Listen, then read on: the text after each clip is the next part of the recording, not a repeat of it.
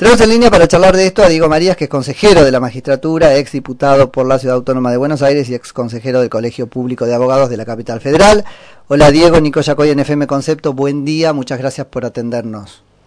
Hola, buen día, ¿cómo les va? gracias por llamar. Bien, muy bien, acá queriendo entender un poco qué es este lo que está pasando, este, no sé qué poner primero, pero en definitiva es un cuestionamiento a la conformación actual del este, Consejo de la Magistratura. Venga el cuestionamiento de la Corte o venga del Poder Ejecutivo que presenta un proyecto? Bueno, la verdad que es complicado entender la Argentina de hoy, ¿no? Ah. Este, y si uno se mete en el corazón del Poder Judicial, esa complicación aumenta exponencialmente. Lo primero que yo quisiera decir es que esta sentencia, este fallo que como bien decían ustedes está pendiente de resolución por parte del máximo tribunal de la Argentina, está hace seis años este, dando vueltas. la primera pregunta que a mí me, me azota es porque ahora, sí, porque después de seis años la Corte desempolva este expediente y amenaza o avisa o, manda mensajes este, diciendo que, bueno, que, se va a fallar en este sentido y, antes de fin de año, ¿no? O sea, bueno, esta es la primera cuestión que yo no, encuentro respuesta.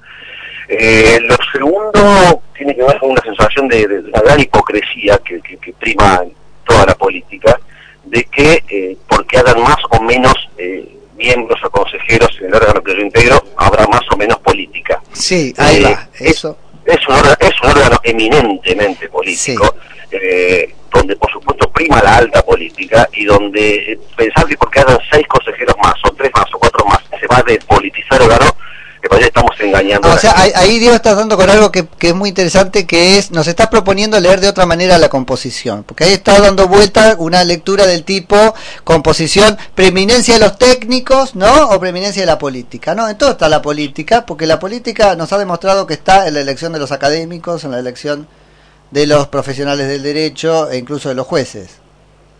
Sí, el órgano más despolitizado, entre comillas, que tampoco lo termina siendo, es el que integró yo, que es el, de los abogados. Mm. Nosotros elegimos los abogados y representamos justamente a la matrícula de la ciudad de la capital. Sí, pero con listas que en general, con listas que en general tienen una afiliación relacionada con la política partidaria. Los partidos se interesan en estas elecciones, los partidos trabajan en estas elecciones y los partidos muchas veces son muy activos en estas elecciones, con lo cual la política, como dije antes, subyace y usted mencionaba el testamento de los académicos eh, o, del académico. Eso surge del Consejo Interuniversitario Nacional, el CIN, que está representada todas las universidades nacionales del país, y el Consejo está partiendo bloques, radicales y, peronistas. Entonces, todos los rectores, o la gran mayoría, responden, por supuesto, a, los intereses del radicalismo o, de, o del peronismo, y en el caso del peronismo se acentúa mucho la preeminencia de las universidades del conurbano, que son las universidades que creó el kirchnerismo en su última etapa, y donde la mayoría de los rectores vienen de, vienen de un núcleo kirchnerista duro, este, con lo cual este, habita también esto de los académicos o científicos, también es una hipocresía. Ahí la política juega y juega fuerte. Entonces, este, primero, estas dos cuestiones como para como para más de un programa de qué es lo que, de qué es lo que nos pasa, o sea, eh, es un político y la mayoría o el aumento de sus miembros no lo despolitiza, primera definición. eh, y la segunda definición es, es, esta, que los estamentos estamos cruzados por la política, con lo cual por, no, representar un estamento no no no no no define nuestro nuestro, sentido político o político, digamos, tal cual. Exactamente, pues son las primeras dos cuestiones que yo quería poner poner blanco sobre negro. Aquella más alta política en este sentido, porque uno está muy acostumbrado a escuchar ese, ese concepto, por ejemplo, respecto del actuar de la Corte. Entonces, ¿me impartimos justicia o impartimos alta política? A ver, en el caso del Consejo eh, es un cuerpo colegiado, complejo, con diferentes extracciones. Por la propia conformación del Consejo es imposible arribar a un acuerdo si no se ponen de acuerdo las dos terceras partes del cuerpo. Esto nos obliga a que, a que eh, tengamos, que, que, que, discutir, conversar y negociar cada uno de los pliegos que se elevan al, al, Poder Ejecutivo, lo cual es que hace alta política digo, en el sentido de que hay que consensuar, hay que negociar, hay que ceder, hay que transaccionar muchas veces, eh, y, eso, o sea, es un órgano político donde por supuesto los partidos tienen intereses, en el proceso complejo de designación de jueces interviene no solo el Consejo, sino el Poder Ejecutivo y el Senado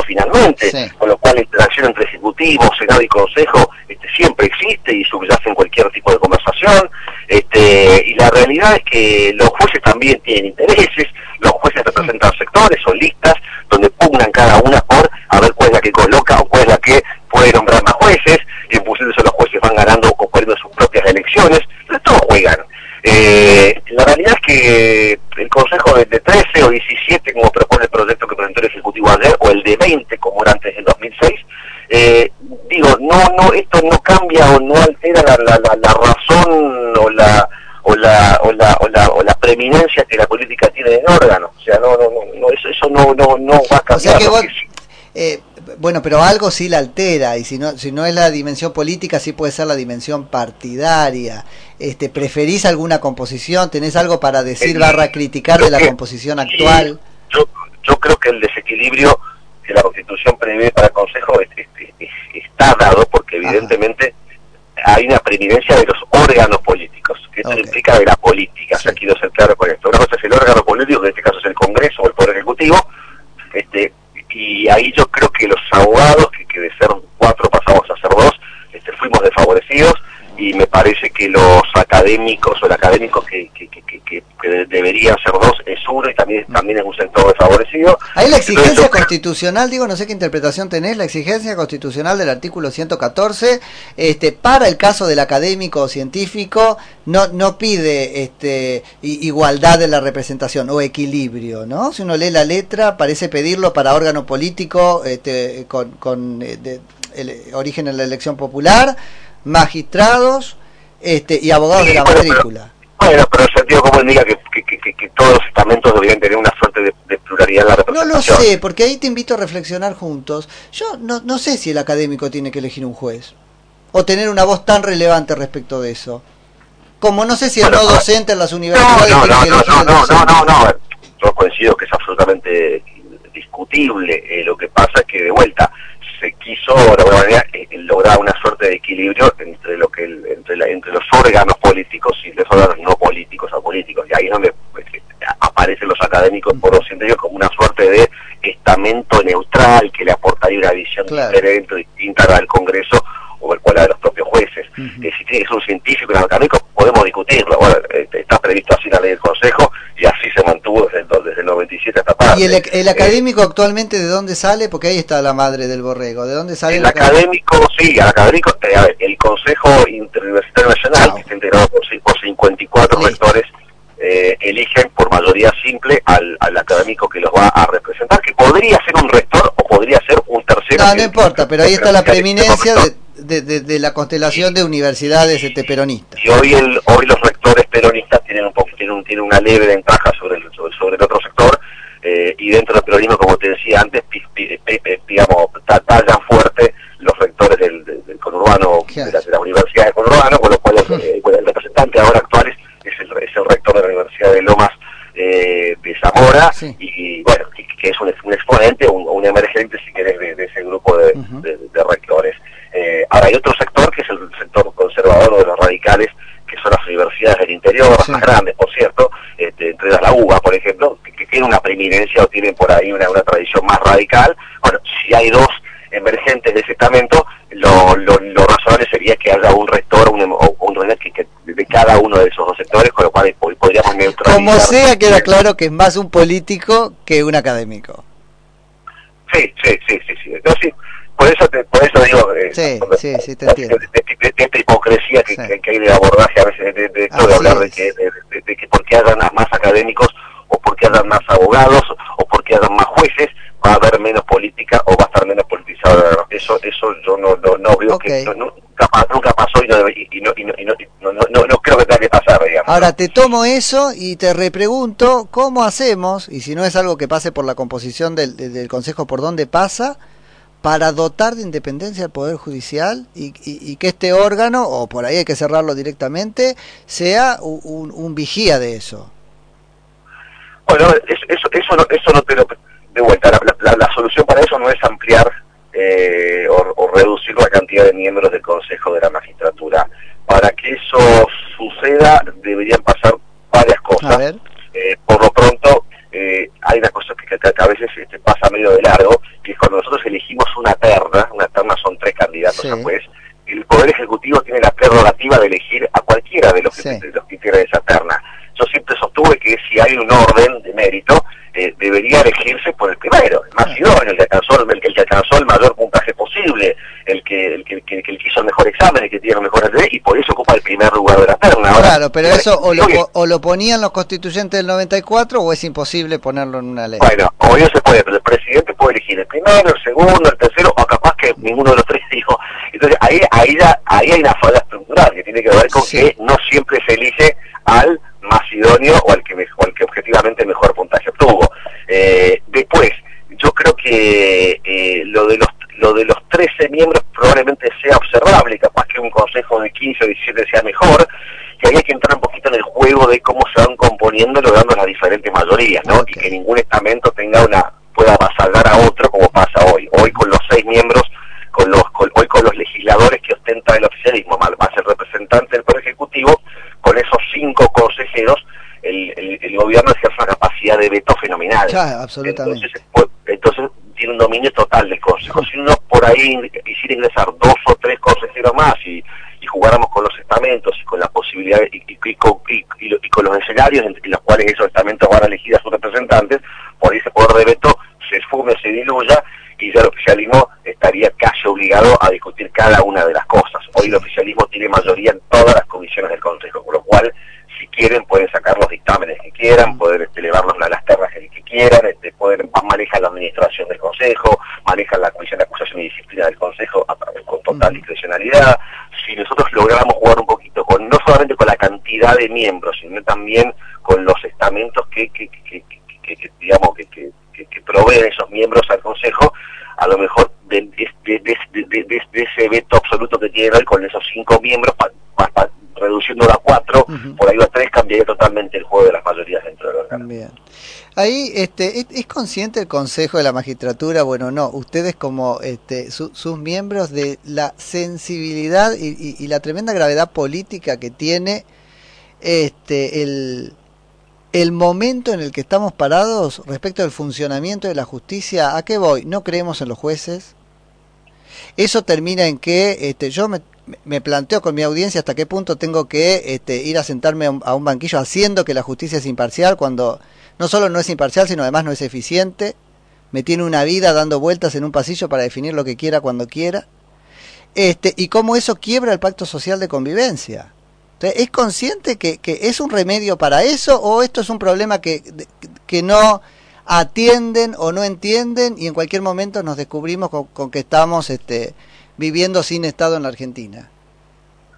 Eh, sí, absolutamente consciente. Sarmiento decía que todos los problemas eran los problemas de la educación. Yo, yo parafraseando a Sarmiento, diría que todos los problemas de la Argentina, casi todos, son los problemas de la justicia. Y si son conscientes, ¿por qué no lo arreglan, digamos, o se portan bien? Bueno, bueno a ver, ahí, ahí, hay muchas críticas, muchas autocríticas también, este, del gobierno que, tiene que ver con este gobierno, con el gobierno anterior, o sea, no voy a ser justo con, los que han gobernado la Argentina en los últimos años. Eh, la realidad es que eh, hoy la justicia tiene casi un 40% de, de, lugares vacantes.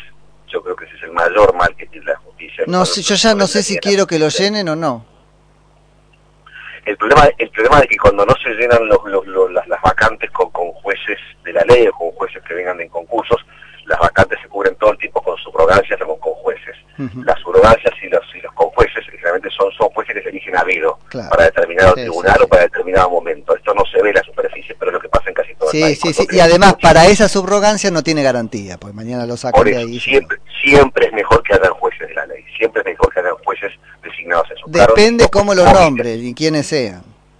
Es que el problema, a ver, eh, a ver eh, tampoco quiero caer en, la, en esta cosa de que todos los jueces son malos, de que todos los jueces son corruptos, de que todos los jueces son deshonestos, que todos los jueces son lentos. Hay, hay, hay no, no. enorme cantidad de jueces. Pero a los efectos de sistema, a, los efectos sistémicos, lo que hoy aporta la justicia este, en, en, en la Argentina es, es, una resta, no suma. Es que la justicia como conjunto. Después arréglense ustedes quién tiene más culpa o menos, pero a los efectos de conjunto está muy mal es un problema estructural definitivamente y como muchos de los que tiene Argentina requieren de un pacto y de un acuerdo eh, de altísimo de, altísima consistencia política. Y yo creo que la política no está en condiciones de hacer ni este acuerdo ni muchos otros, lamentablemente, pero el acuerdo sobre qué justicia queremos, sobre qué poder judicial queremos, está, está absolutamente eh, pendiente. Y, ahí agradeciendo tu, tu predisposición, digo, te hago una pregunta honesta, ¿no? Este, Y, y, entonces, ¿cómo hago? O sea, como, como el Consejo, porque la política en general no es capaz de llegar a este consenso, y yo hago como que sí llegaron y me someto a los jueces que nombran atendiendo cualquier otra cosa, pero no esta alta especulación que vos proponés. Bueno, el, Consejo es un satélite más, digamos, de, de una estructura que, que, tiene enormes fallas estructurales, o sea, no es la única. El Consejo funciona digamos, como, decíamos antes, que funciona con el, con, el Senado, con el Poder Ejecutivo, la Corte suele entrometerse bastante con los temas del, temas del Consejo. Entonces, este, eh, ahí hay todo un ecosistema muy complejo. El Consejo, digamos, podría, podría mejorarse, podría perfeccionarse, podría depurarse como cualquier órgano de la ley, pero no alcanzaría solamente solamente solamente con eso digo eh, nosotros tratamos de hacer lo mejor que podemos yo integro un bloque que, que está, sí, sí, con la con la posición en este momento al, al, oficialismo somos somos una minoría que está sometida por supuesto a los designios del, voto de la mayoría que no que no sobrepasan en todos los casos. Eh, ahora también te diría que fuimos gobierno cuatro años en algún momento podríamos haber hecho más cosas de las que hicimos absolutamente eh, pero absolutamente para eso hace falta reformas estructurales en las leyes de la nación pero no porque ¿qué, ¿qué esgrimieron un argumento falso de toda falsedad que es que ah no pero la justicia no nos podemos meter porque la división de poderes la Constitución manda no, meterse si el Poder Judicial funciona. Si el Poder Judicial funciona, hay que este, ordenar. no hay que meterse con los fallos judiciales. Bueno, son sí, hay que, sí hay que meterse con el, con, el servicio de prestación de justicia. Absolutamente. Servicio público, público y esencial. Y ese servicio falla. Falla porque los jueces no tienen plazos, falla, falla porque es muy difícil remover un juez cuando cuando cuando, cuando es notorio su mal su mal su mal desempeño, porque está está hecha la ley, está hecho y está hecho el sistema para que para que sea muy difícil remover un juez, casi imposible te diría, este y porque los jueces este, se jubilan a los 75 u 80 años, este, es un sistema muy endogámico, muy conservador, gozan de privilegios como gozan de unos privilegios como ningún otro estrato, estrato social, este, y la verdad cuesta, cuesta meterse con eso. Lo que, lo, lo, que, lo que deberíamos enfocar es, que, es cómo mejoramos el funcionamiento de justicia, que eso es otra cosa. Eso no meternos con los jueces ni con las sentencias. El funcionamiento de justicia que es malo.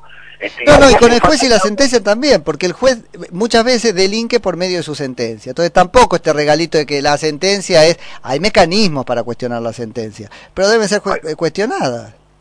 Bueno, se cuestiona muchas veces, hay multiplicidad de denuncias en el Consejo todos los días respecto de desempeño de los jueces en todo el país. Lo que pasa es que, como decía recién, como está armado el Consejo, está armado por jueces y para jueces, muchas veces eso parece. Entonces la realidad es que es muy difícil a veces que prosperen y avancen este, las, denuncias o las investigaciones que tienen que ver justamente con... Qué problemón en el que estamos. Diego, te hago una última... Mal, mal. Te, hago una última pregunta y te suelto, en cualquier caso la seguimos este, en, otro momento. ¿Qué posición tenés respecto de las facultades del Consejo de la Magistratura en relación con la administración de la justicia, este, la, la, la necesidad o conveniencia o no de que el presidente de la Corte lo presida, bueno, que son cuestiones que, que, van a aparecer ahí en el debate. A ver, son, son dos cosas distintas. Por un lado, la, la, la, Constitución manda o indica que la administración del Poder Judicial es, potestad del Consejo de la Magistratura y que la Corte, en todo caso, es el máximo tribunal de alzada de la Argentina. O sea, que, que debería enfocarse en dirimir, digamos, este, los conflictos jurisdiccionales este, judiciales que llegan a su, a su conocimiento y no, y no más que eso. Ahora, lo que sucede en la realidad es que la Corte se mete con muchas facultades que tiene el Consejo. Y hay muchas áreas que son difusas o donde la Corte mete, se, se interesa, se ocupa, eh, y claramente incursiona en competencias que son de clarísima, de clarísima este, de injerencia del Consejo. O sea, eso pasa. Pasa y pasa, no, ahora pasa de siempre y está muy mal.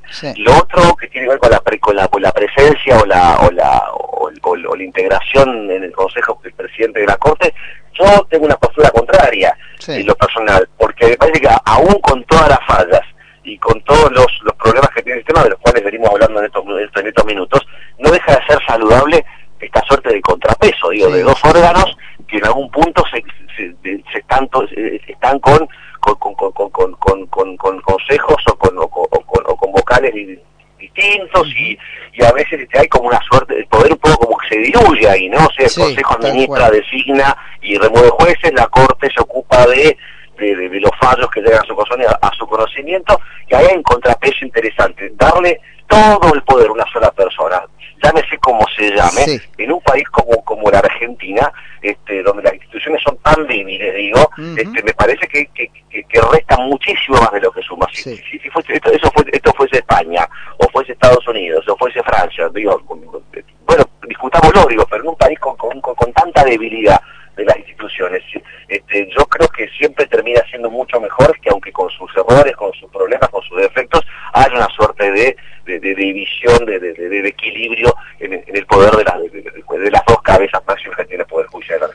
Diego, en serio, muchísimas gracias. Al contrario, a disposición cuando quieran. Dale, Diego Marías, que es consejero de la Magistratura de la Nación, diputado por la Ciudad de Buenos Aires, mandato cumplido, y ex consejero también del Colegio Público de Abogados de la Capital Federal.